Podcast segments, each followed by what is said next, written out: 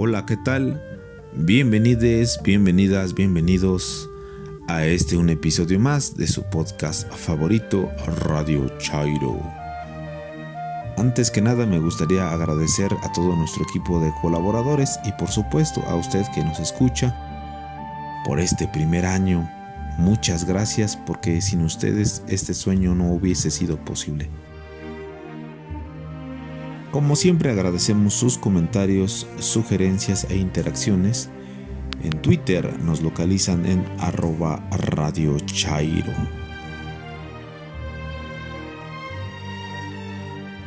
En esta ocasión, disertaciones de psicología, Karen nos hablará acerca de los efectos psicológicos de la desaparición forzada. Además, preparó material especial para su sección Más siniestro que, en donde retoma este tema con un trabajo titulado La verdad histriónica, en referencia a la verdad histórica, a la verdad que manifestó el Estado ante la desaparición de los 43 normalistas de Ayotzinapa, una historia que al día de hoy se está derrumbando.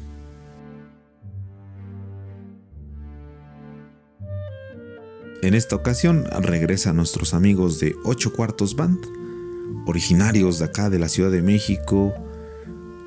Ellos tocan Jazz Fusion, no se pierdan este material que forma parte de su nuevo demo eh, titulado Sonidos. Y recuerden apoyar al nuevo talento mexicano en incidentes y aventuras de viaje. Vladimira Palma nos lleva de viaje, un viaje virtual de regreso a Comacalco para continuar con este maravilloso relato del descubrimiento de una tumba y de todo lo ahí descubierto, no se lo pierdan, está muy interesante. En cuentos en un 2x3, La partida, en voz de Gabriela, de Leonidas Parleta, y bajo la misma temática de la despedida, del adiós, nos trae una carta, una sentida carta de Cristina Pacheco, eh, dirigida para José Emilio Pacheco, titulado El viajero eterno. Eh, estaba leyendo al respecto y, y, está muy triste lo que dice Cristina, que ella se ha creado una verdad ficticia en la cual ella recrea o piensa que José Emilio regresará. Y para finalizar, en la sección Geek y Tecnología de John Links, lo que debes saber de los términos y condiciones de uso de las redes sociales. La verdad es que todos le damos a aceptar, lo he leído y adelante. Así que mucho ojo ahí con lo que nos trae John, siempre temas interesantes de, de tecnología. Y eh, a manera de platicarles algo rápido, por ahí una vez un hacker creó una VPN. Igual, o sea, en, en los términos y condiciones, él puso que toda la información privada, tanto contraseñas y usuarios, serían guardados. Y toda la gente le, le daba enter, enter. Y obviamente a partir de todos los, de toda la información recabada, ellos lograron encontrar varios fraudes que se fraguaban a través de las redes sociales. Y bueno, pues nadie, los hackeó, realmente ellos entregaron su información personal. Hasta ahí la historia del hacker. Comenzamos.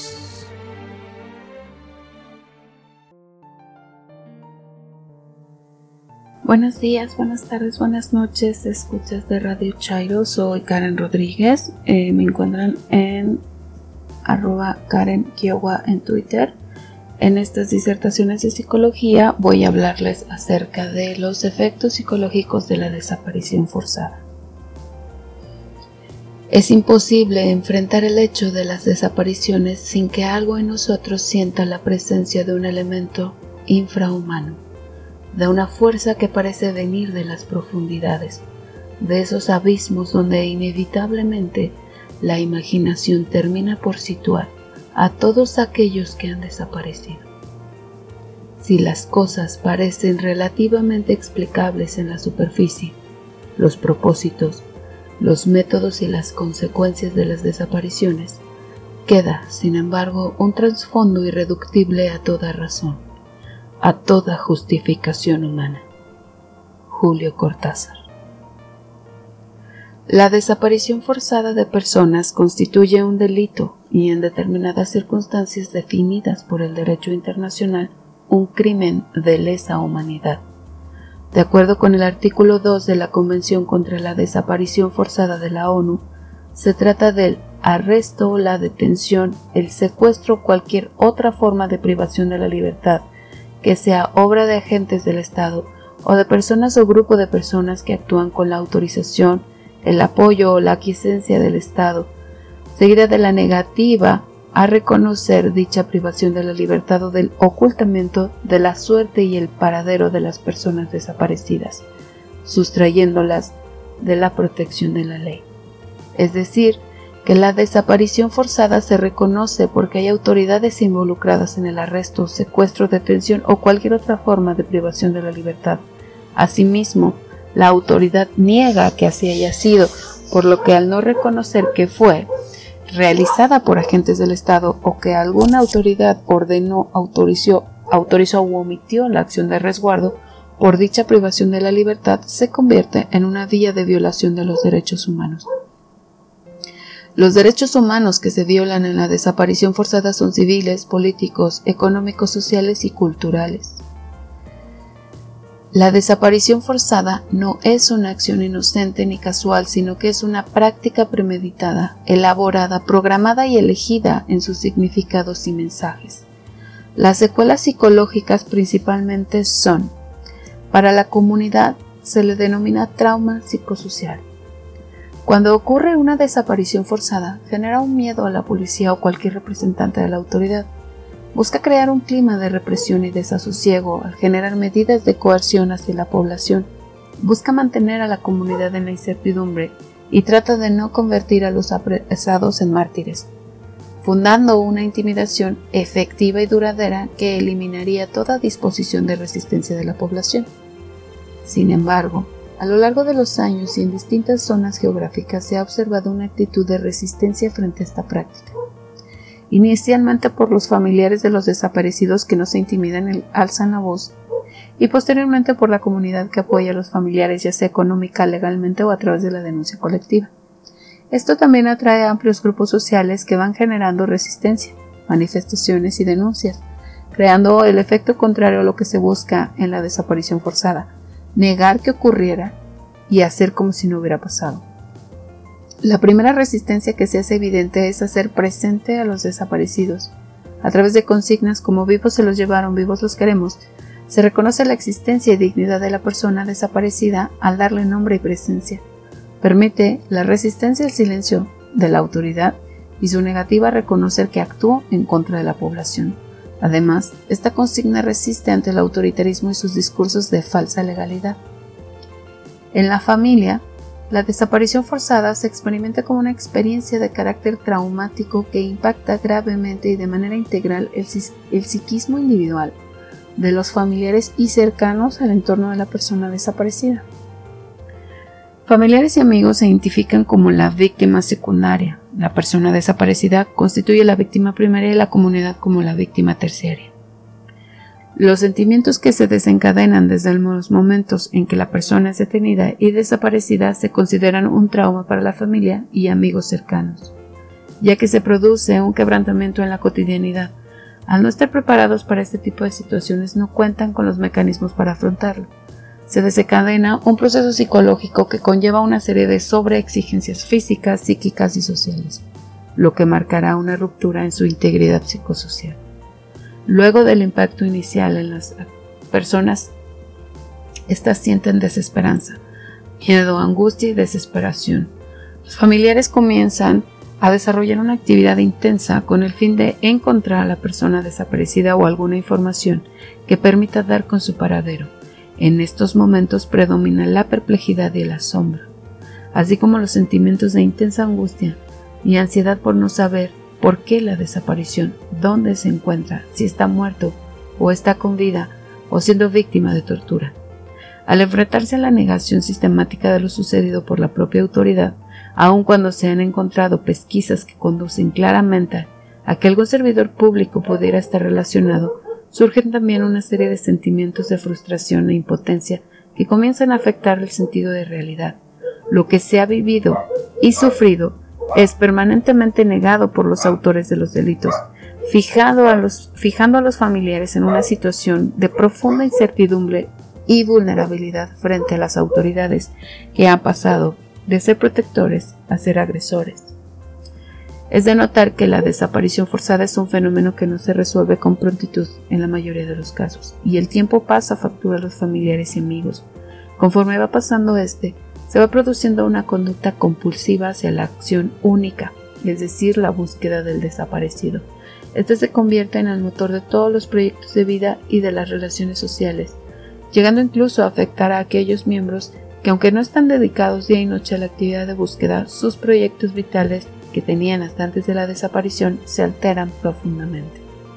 Para las víctimas secundarias, además de la pérdida traumática por la desaparición forzada de un familiar, se suman otras pérdidas que también resultan dolorosas como el trabajo, la escuela, la casa, los amigos, la situación socioeconómica, entre otras cosas, por lo que se va restringiendo las redes de apoyo.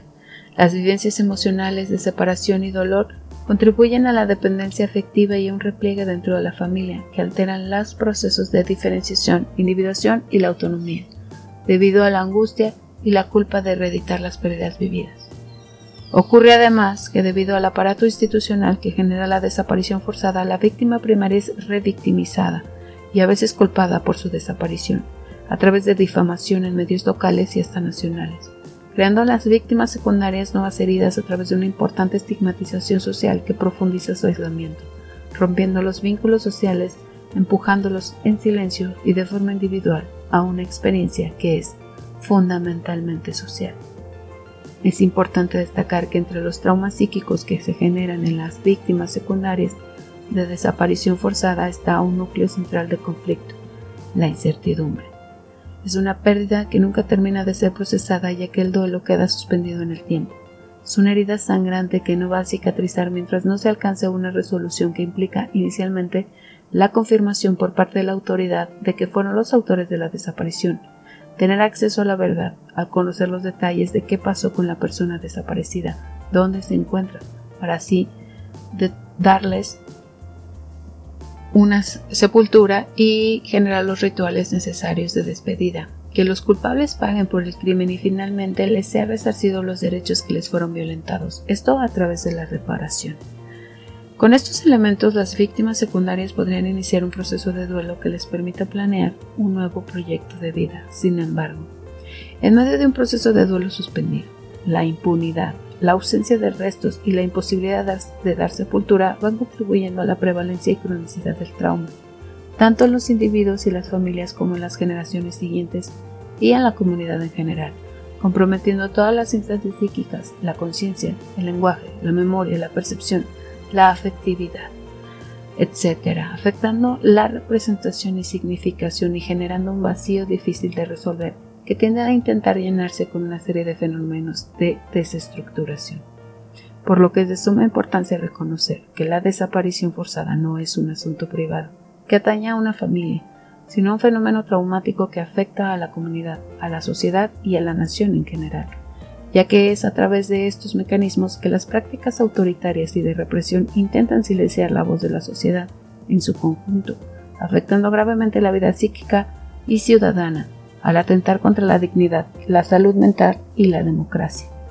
Por lo que apoyando a las personas afectadas, familiares y colectivos en su tarea de reestructuración, a través de la eliminación de miradas parciales y revictimizantes, es como podemos resistir a estas prácticas.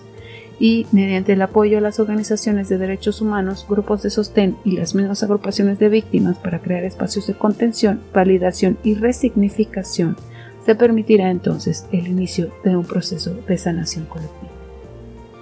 Si te interesa más sobre este tema, profundizar o tienes alguna duda, comunícate al TL de Radio Chairo o al mío y trataremos de resolverlas.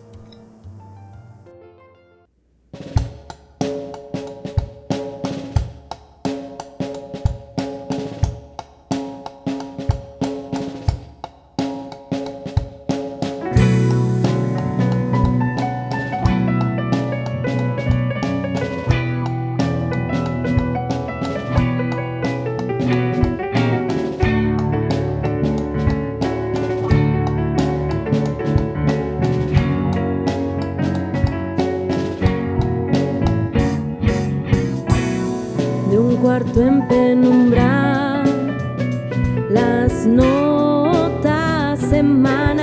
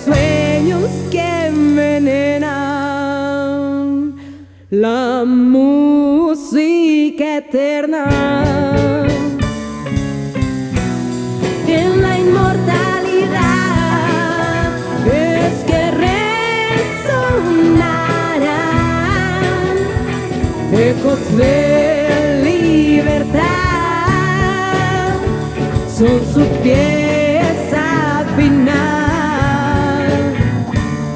Sonidos escapando de sus manos, impregnándose en el piano con los últimos alientos de quien muere.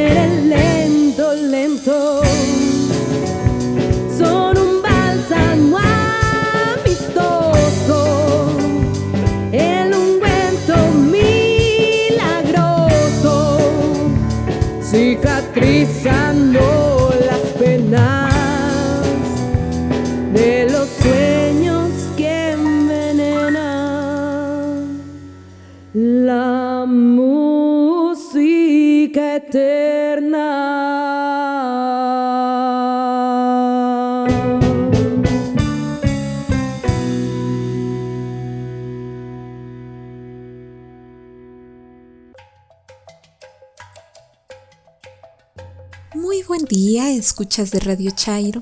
Iniciamos ya la segunda mitad de este difícil 2020 con la movilidad aún reducida y sin poder viajar. Así que nuevamente los invito a que nos desplacemos virtualmente en la serie Incidentes y Aventuras de Viaje. Los saluda su servidora Vladimira Palma en Twitter arroba Vlad Palma y los invito a que sigamos acompañando a Lafarge y Blom en las excavaciones que realizaron en Comalcalco en el año de 1925.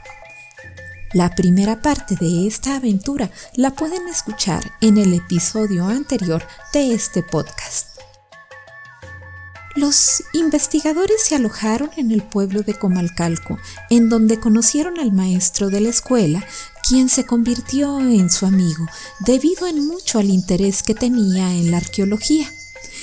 Iniciaron los trabajos limpiando los grandes edificios del sitio arqueológico y cerca de una de las plazas el profesor Taracena encontró enterrada una gran vasija boca abajo llevó a sus alumnos de primaria a excavar la urna y posteriormente juntaron todos los fragmentos que ensamblaron en la escuela junto con muchos otros objetos que ya habían rescatado. Pero el descubrimiento que más impactó a los investigadores, como a cualquier arqueólogo lo hubiera hecho, ocurrió un día cuando estaban por finalizar su trabajo y que había consistido en elaborar un mapa detallado de las ruinas.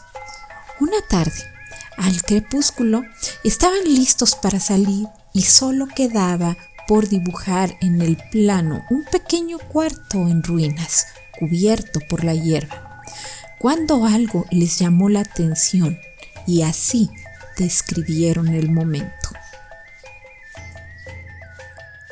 El sol estaba en su caso y los rayos caían sobre la pared este del cuarto.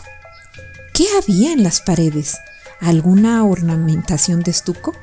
Ansiosamente retiramos gran cantidad de hojas y limpiamos la suciedad. Aparecieron los ornamentos de plumas de un casco y luego una cara, todo modelado en bajo relieve. Más plumas y partes de otro casco. Después de todo, aún no terminábamos el trabajo en las ruinas. Aquí, ante nosotros, estaba una cámara mortuoria con delicadas figuras grabadas en sus paredes. Teníamos que limpiar esto antes de irnos. Emocionados con estos vestigios, regresamos al pueblo durante el corto crepúsculo tropical. A la mañana siguiente, muy temprano, ya estábamos listos para limpiar la cámara sepulcral. Solo empleamos a cinco indígenas en vista de que no había mucho espacio. Parecía que nuestro entusiasmo había contagiado a los trabajadores. Con el mayor cuidado, quitaron basura y piedras. A mediodía se descubrió la parte superior de nueve figuras, tres en cada uno de los muros sur, este y norte se entraba en la cámara por el lado oeste, sobre el cual encontramos el bloque de la puerta. Estas nueve figuras, modeladas delicadamente en bajo relieve, son las piezas de arte más fina encontradas hasta ahora en el área maya. Para el día siguiente, la pequeña cámara ya estaba limpia habíamos llegado al piso de cemento rojo pulido brillantemente. En este lugar se encontraban cuatro pilares bajos construidos con tabique. De la suciedad que tenían a su alrededor, extrajimos gran cantidad de concha de almeja, todas cuadradas, como si fueran parte de una colección, con dos agujeros en cada una para colgarlas alguna vez habían formado parte del collar de un gran señor o del sacerdote principal que seguramente reposaba en la cámara. Todas las conchas estaban pintadas con tierra roja. También se encontraron restos de huesos humanos cubiertos con la misma sustancia roja.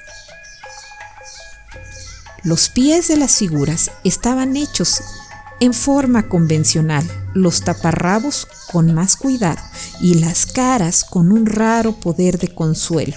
No cabe duda que el artista maya conocía el valor de las sombras y empleado para dar las expresiones de los rostros. En esta pequeña cámara se encontró el mejor trabajo de estuco del área maya. Ni siquiera las finas figuras de Palenque revelan tanta maestría y facilidad de línea. Figuras, paredes y piso de la tumba estaban pintados de rojo oscuro. Una vez que aquella estuvo despejada, pasamos el día limpiando las figuras con mucho cuidado y restaurando los desperfectos con cemento para que este magnífico trabajo quedara protegido contra la destrucción de los elementos naturales.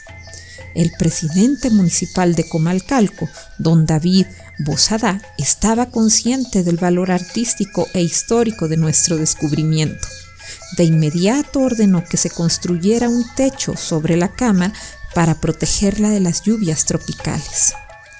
Atardecía. Los rayos del sol reposaban sobre la figura central de la pared posterior, quizá la pintura del jefe muerto. Por un momento dimos rienda suelta a la imaginación. Vislumbramos la tumba lista para recibir al gran señor ya sin vida.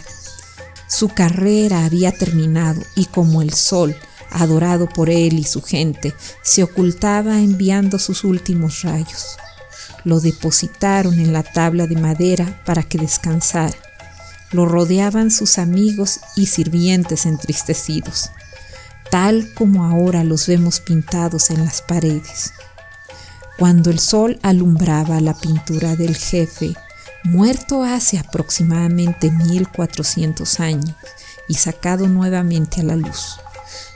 Dejamos las ruinas para continuar nuestra jornada a través de la región, cuya raza floreció hace mucho tiempo. Dejemos en este lugar a los arqueólogos para que continúen su viaje por tierras del sureste. Y me despido deseando que tengan un excelente día.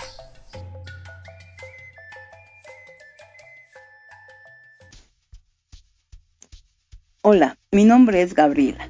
Gaby, para los cuates y no cuates. Seguimos con la sección Cuentos en un 2x3. Espero les agrade y nos envíen sus comentarios y sugerencias. La partida de Leónidas Barleta Trajeron agua del río y se lavó, despacio. Mire, Adelina, deme una camisa limpia, dijo con voz ahogada. Quiero irme decente. La mujer le anudó el pañuelo al cuello y le peinó el cabello largo alrededor de las orejas. Bueno, me voy, dijo con una exaltación ahogada. Tráigame el rebenque grande, ¿quiere? Los ojos, chiquitos, con un amillo de agua en la pupila, brillaron agudos por un instante. Bueno, me voy, repitió en sí misma. La mujer se movió. Fija la mirada triste, las manos cruzadas sobre el vientre. Bueno, me voy, tornó a decir y agregó con cierta firmeza. Déjela entrar nomás a la Elenita.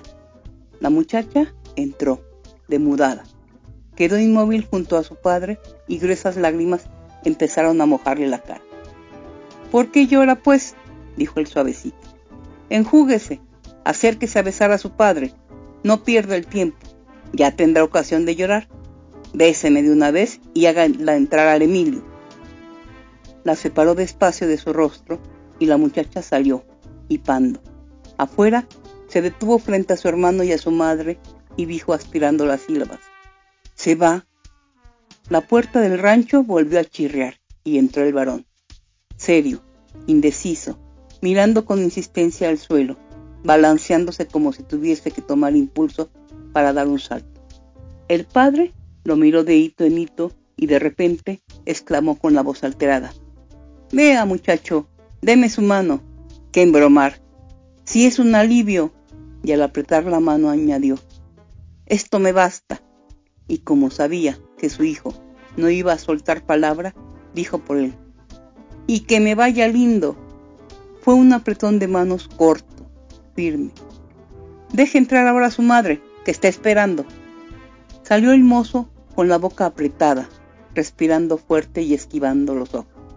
Se plantó frente a su madre y a su hermana y masculló entre dientes, como con rabia. Se va. Y entró la madre. Se aproximó lentamente al hombre, los ojos colorados, la boca estremecida. Siéntese, murmuró él. Quédese un ratito así. No me diga nada, ¿comprende? Varillas de luz caían sobre el techo del rancho. Oían distintamente el ruido que hacían los dos al respirar. Él no necesitó mirarla para saber que tenía los ojos llenos de lágrimas. Le dijo con dulzura, Mire, Adelina, usted no pudo ser mejor de lo que fue. Mire, y ojalá yo hubiera sido como usted quiso que fuera. ¿Verdad? ¿Verdad? Hizo un instante de silencio y luego, Está bueno. Mire, Adelina, prepárese nomás y déjese de andar lloriqueando. Y todas las partidas son lo mismo, ¿verdad? Y ahora, con su licencia, déjeme que me vaya. Entonces la mujer se arrodilla y barbota entre sollozos. No, Bautista, si usted no se me va, ¿qué se me va a ir? ¿Cómo me va a dejar a mí solita? Hemos andado tanto tiempo acollarados. No, si usted no se me va. Pero se interrumpe de golpe porque la mano de su hombre ha caído inerte fuera del camastro. Ahora se enjuga los ojos, sale del rancho, enfrenta desesperada a sus hijos y dice con voz ronca, se fue.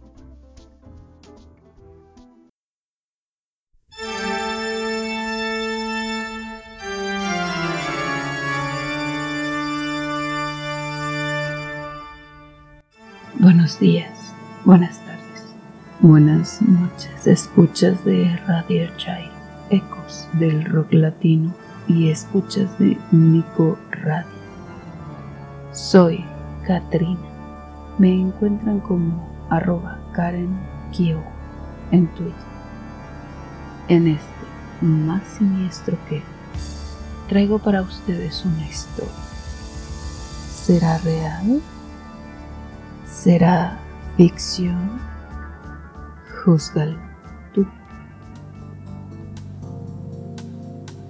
Producido y dirigido por el Estado, con fuerte publicidad en los medios.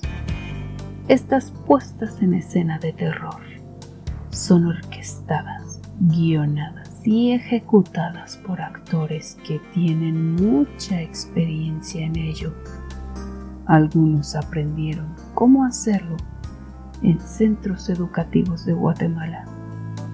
Otros fueron entrenados por productores y directores norteamericanos en un momento en que el escenario tenía que cambiar a beneficio de algunos. Primer acto. hace más de 50 años. Un maestro fue detenido por elementos del ejército y llevado en una avioneta desde el estado de Guerrero al campo militar número 1 en la Ciudad de México el 19 de mayo de 1969. Desde entonces hasta el día de hoy, el profesor Epifanio Aviles Rojas está desaparecido. Segundo acto. 11 de septiembre de 1973. En el Palacio Presidencial se encontraba el presidente, ministros y colaboradores. Estos son rodeados y atacados por fuerzas militares golpistas. Luego de un bombardeo aéreo y de la muerte del presidente, son detenidos todos los sobrevivientes y trasladados al regimiento Tacna de Santiago. Luego de esto, cualquier simpatizante de los detenidos u opositor a la ideología fascista sería sometido a la represión ejecuciones extrajudiciales, detenciones masivas y tortura. Debido a la imposición del terror, muchos perseguidos toman el camino del exilio. En medio de un contexto de caos, censura y falta de información, los familiares intentan buscar a los detenidos por la policía o el ejército. Estos no son encontrados. Es entonces cuando se inicia la búsqueda de los detenidos desaparecidos. La policía y el ejército niegan haberlos detenido y ponen en marcha el marketing mediático. Anuncian que se fueron del país, que buscaron refugio entre sus camaradas comunistas y se mataron entre ellos por divergencias. En el caso de los 119, publicaron que habían perecido a manos de la policía de otro país, personas que habían sido detenidas en Chile por la DINA, principalmente durante 1974, y había registro de ellos. En este acto se llegaron a contabilizar 1.192 personas desaparecidas por el Estado. Tercer acto. El 26 de septiembre de 2014, luego de abordar cuatro autobuses con el fin de crear una caravana hacia la Ciudad de México, estudiantes de la normal rural de Ayotzinapa fueron interceptados por policías municipales y estatales. Los autobuses se separaron. Dos de ellos fueron perseguidos por grupos fuertemente armados, quienes abrieron fuego contra ellos. Uno de los autobuses, acorralado en una calle, fue rafagueado por policías municipales. Los estudiantes intentaron refugiarse saliendo del autobús y escondiéndose entre las calles. Dos autobuses fueron interceptados por elementos del ejército. No se supo más de ellos. En total, fueron 43 estudiantes desaparecidos, tres estudiantes asesinados, uno de ellos con evidentes huellas de tortura y desollado del rostro. El chofer de otro autobús que transportaba jóvenes futbolistas y una mujer que viajaba en un taxi. Además de varios heridos a quienes no se les quería dar atención médica. Los estudiantes estaban desarmados su edad oscilaba entre los 19 y 23 años de edad. Aunque no era una pequeña ciudad, tenía cámaras de vigilancia y una población amplia. Nadie vio ni escuchó nada, o al menos nadie ha querido hablar. Los videos de las cámaras fueron borrados. La verdad histriónica que se publicó en los medios fue que los jóvenes habían sido asesinados por el crimen organizado en una pira de fuego dentro de un basurero. Aún, cuando un solo cuerpo requiere 800 grados centígrados y de 3 a 4 horas para llegar a ser incinerado, la autoridad aseguró que 43 estudiantes fueron ejecutados, calcinados y reducidos a polvo que se llevó el viento en solo 12 horas. Desde la primera desaparición forzada en México, se han contabilizado más de 40.000 personas que el Estado, escena tras escena, desapareció. Mismas que se ejecutaron con la publicidad de algunos medios. Este, lamentablemente, no es el fin.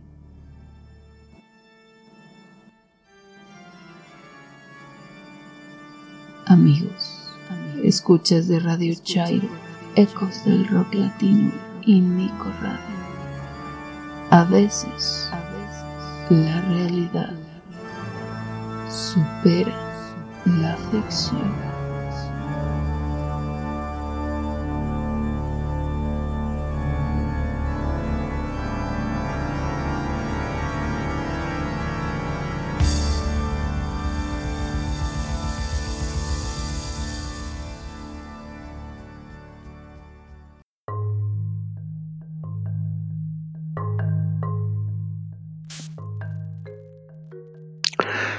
¿Qué tal, estimados escuchas de Radio Chairo? Soy su colaborador Joel Links en la sección Geek de Radio Chairo de esta emisión.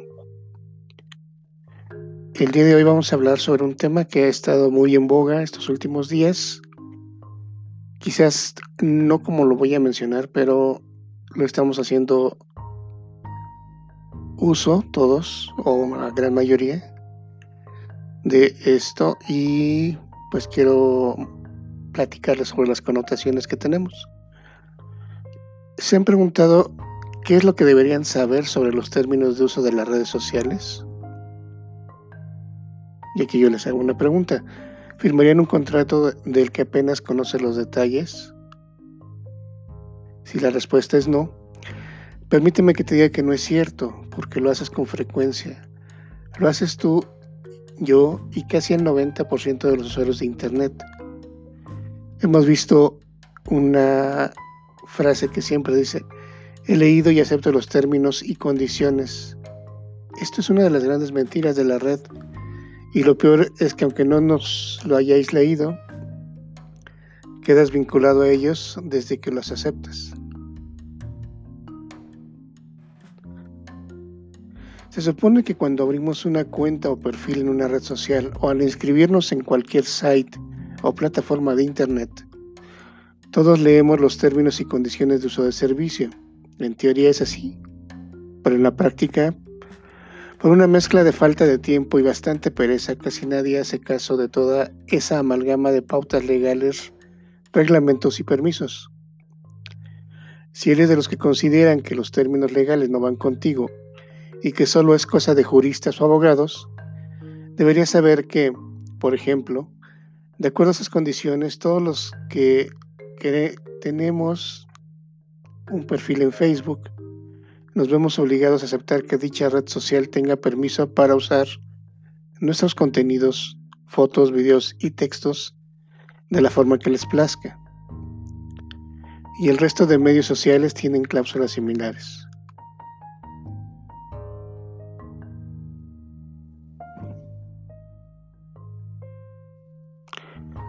Aquí hay algo muy importante. Lee antes de aceptar. Lo que no leemos de las condiciones y términos de uso.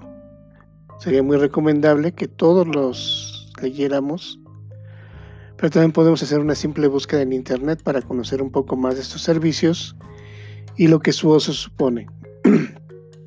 Incluso hay extensiones para nuestros navegadores, aunque en inglés, que nos resumen e informan de las condiciones de cada aplicación y de las cláusulas más controvertidas. Un ejemplo es la extensión Terms of Services DIN Read o TOSDR en inglés o TOSDR disponible para los principales navegadores excepto Internet Explorer, aunque con Edge en la nueva versión de Internet Explorer es muy probable que sea compatible. Les dejo la liga para que la instalen y revisen qué es lo que están aceptando al crear una cuenta en redes sociales. Ahora bien, ¿hay consecuencias? ¿Qué pasa al aceptar sin leer? Bueno, pues les voy a decir tres posibles consecuencias de aceptar sin leer los términos y condiciones de uso de las aplicaciones y qué podemos hacer al respecto. Nuevamente la frase de he leído y acepto los términos y condiciones de uso. ¿Cuántas veces he leído esta frase? Probablemente más de las que eres capaz de recordar, porque en la mayoría de los servicios en Internet en línea siempre nos la ponen y es un texto demasiado largo especialmente desde que el 25 de mayo pasado se aprobó en Europa el nuevo Reglamento General de Protección de Datos, GDPR por sus siglas en inglés.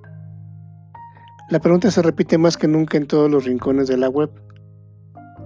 También ocurre cada vez que actualizas WhatsApp, Facebook o la versión operativa del software que usa tu celular, o cuando se descarga una aplicación en la tienda de Google o en la de Apple, Muchas veces hacemos clic en aceptar, sin detenernos a leer las condiciones de uso bien por falta de tiempo, de interés o las dos cosas.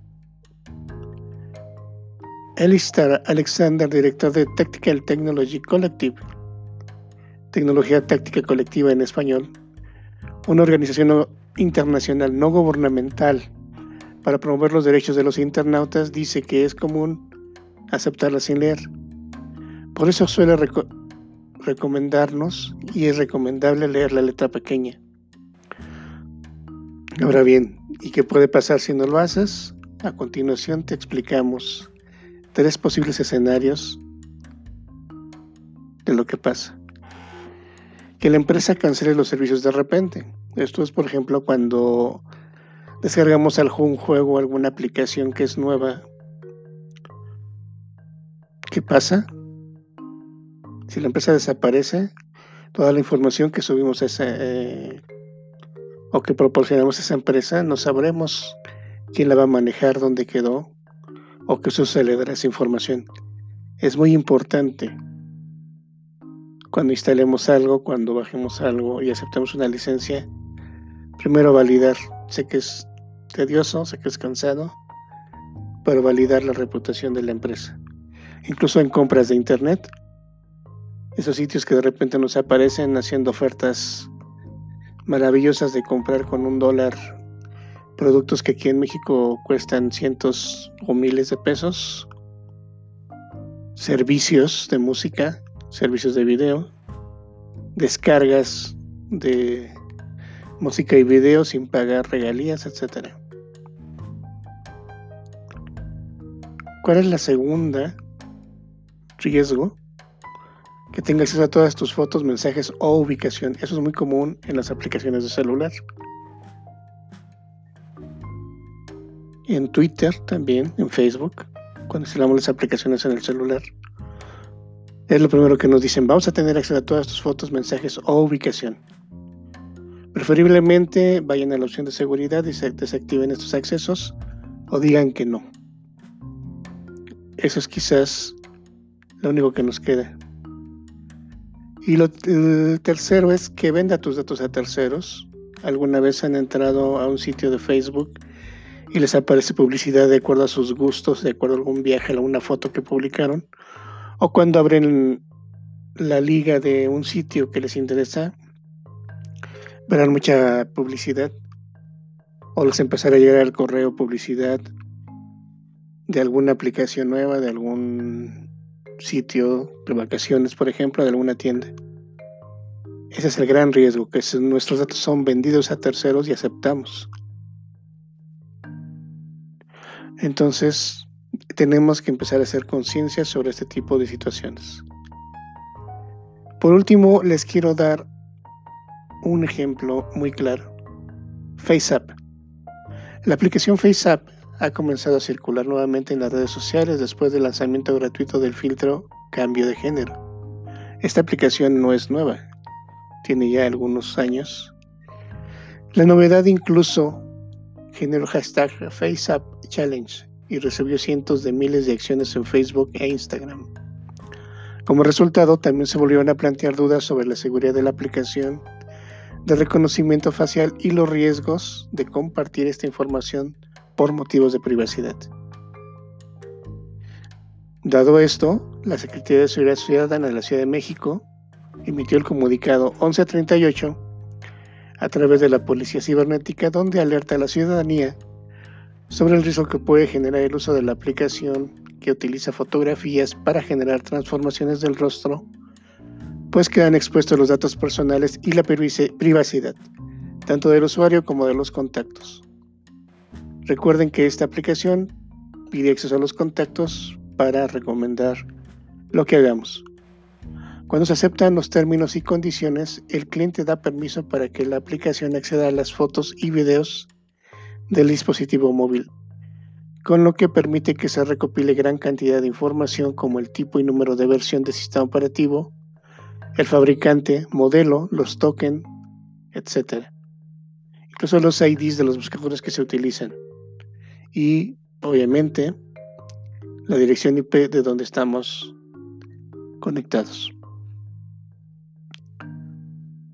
Esta aplicación utiliza la información de la red social del usuario con lo que fácilmente puede acceder a los datos personales que se encuentran en ella, así como lo de los contactos y amigos.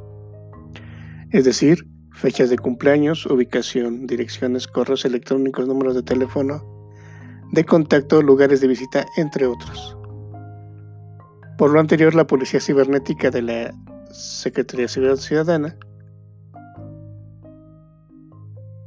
recomienda a los internautas leer y revisar los términos y condiciones de las aplicaciones que descargan en las tiendas antes de ser, aceptados. Borrar las fotos de la nube utilizando los sistemas de configuración de redes sociales y ser cautelosos cuando se realicen descargas de apps que piden acceso a las galerías de fotos y videos. Como corolario, les voy a comentar algo que nos hablan en Ciberseguridad Latam en junio, donde dice el reconocimiento facial puede utilizarse para suplantar identidades. Fabio Basoloni, analista senior de seguridad en Kaspersky, asegura que la aplicación no contiene ningún elemento malicioso. Hablamos de FaceApp. Sin embargo, dado que el reconocimiento facial es una tecnología utilizada principalmente para la autentificación de contraseñas, el usuario puede tener y debe tener mucho cuidado al compartir su imagen con terceros. Y cito, tenemos que tratar estas nuevas formas de autenticación como contraseñas ya que cualquier sistema de reconocimiento facial disponible ampliamente puede terminar siendo utilizado tanto para bien como para mal, nos advierte este experto. Entonces, el consejo final, tengan mucho cuidado de lo que instalan, cómo lo instalan y lo que aceptan en las licencias. Muchas gracias, fue una cápsula algo extensa, espero que les haya gustado. Seguimos en línea con Radio Chairo. Gracias.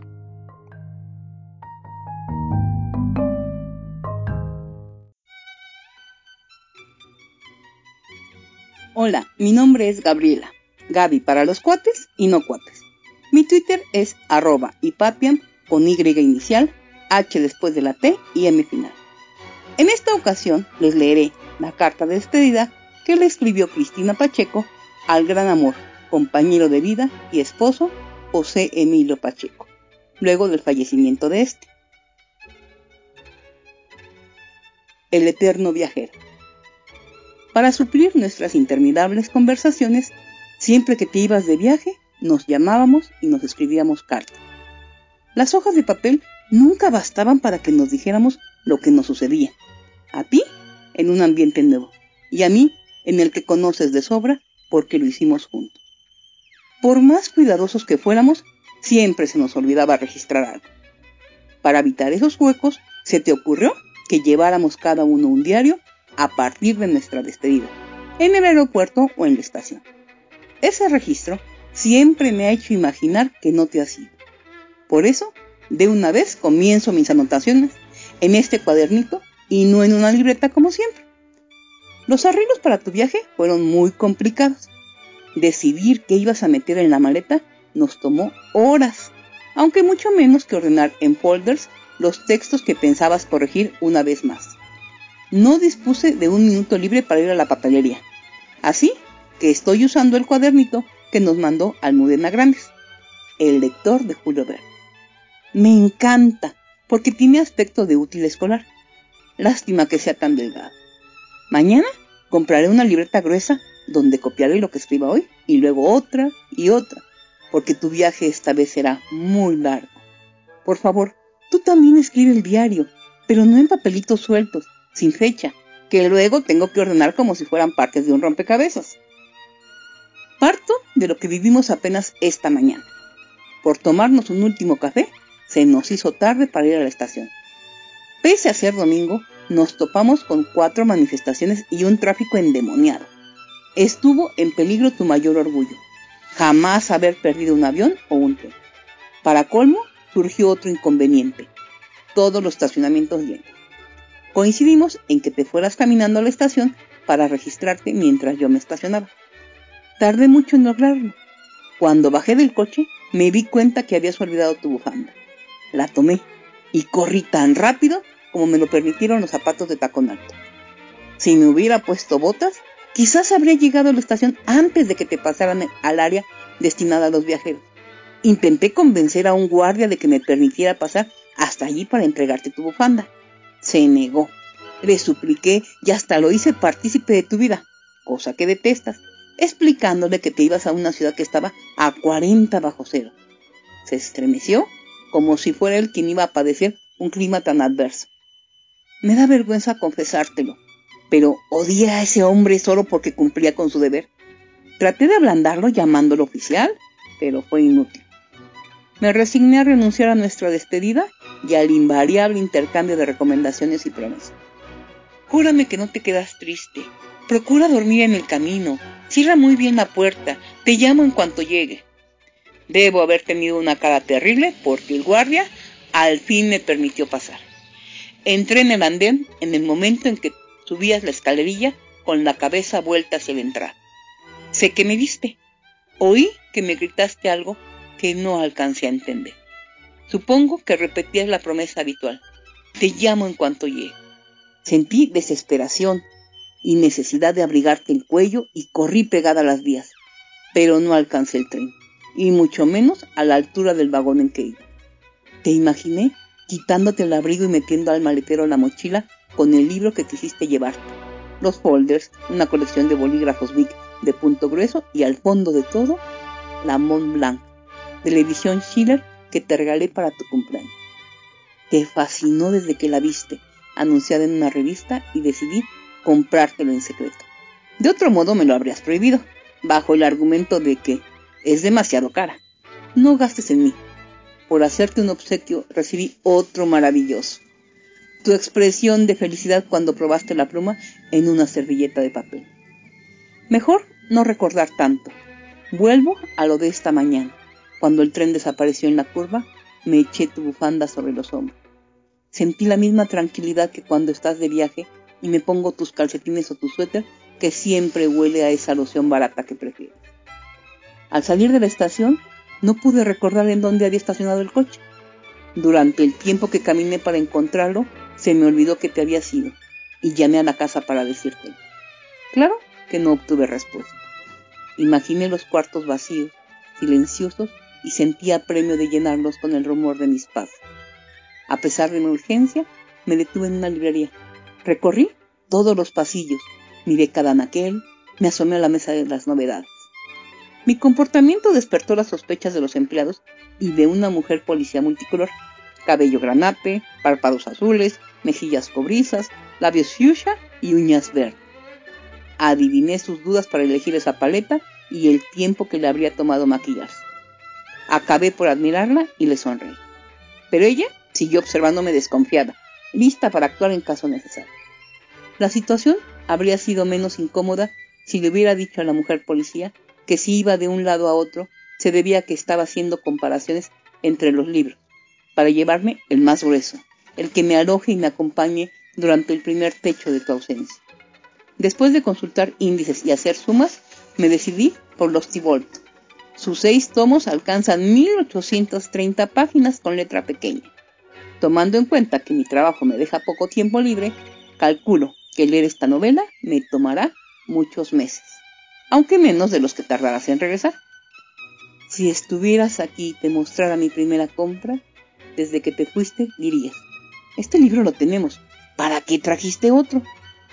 Pues para no ver tus anotaciones en los márgenes, las marcas que dejaste, la ceniza de tu cigarro que cayó entre las hojas.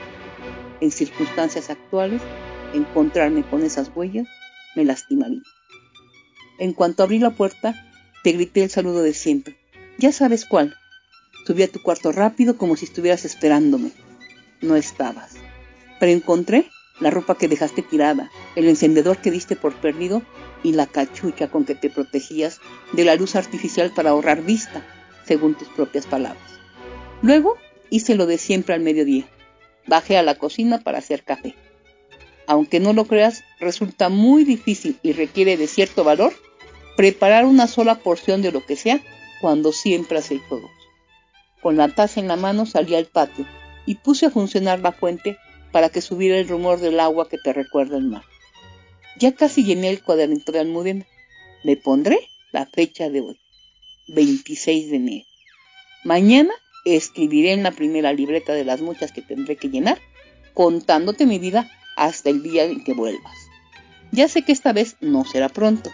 En cierta forma es mejor. Me darás tiempo de cumplir con todos tus encargos, entre ellos encontrar la pluma negra con la que tenías mejor letra. Esto me recuerda otro de mis pendientes.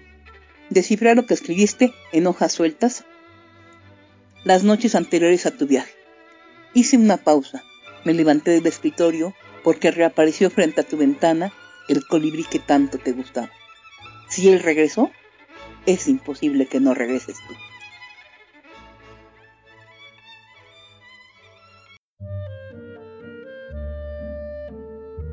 Muchas gracias por sintonizarnos. Esto fue todo por esta ocasión. Gracias nuevamente a todos aquellos que hacen posible este podcast. Un fuerte abrazo a todos y como siempre mi recomendación personal, hagan el amor y no la guerra. Nos vemos la próxima semana. Un fuerte abrazo a todos. Hasta la próxima.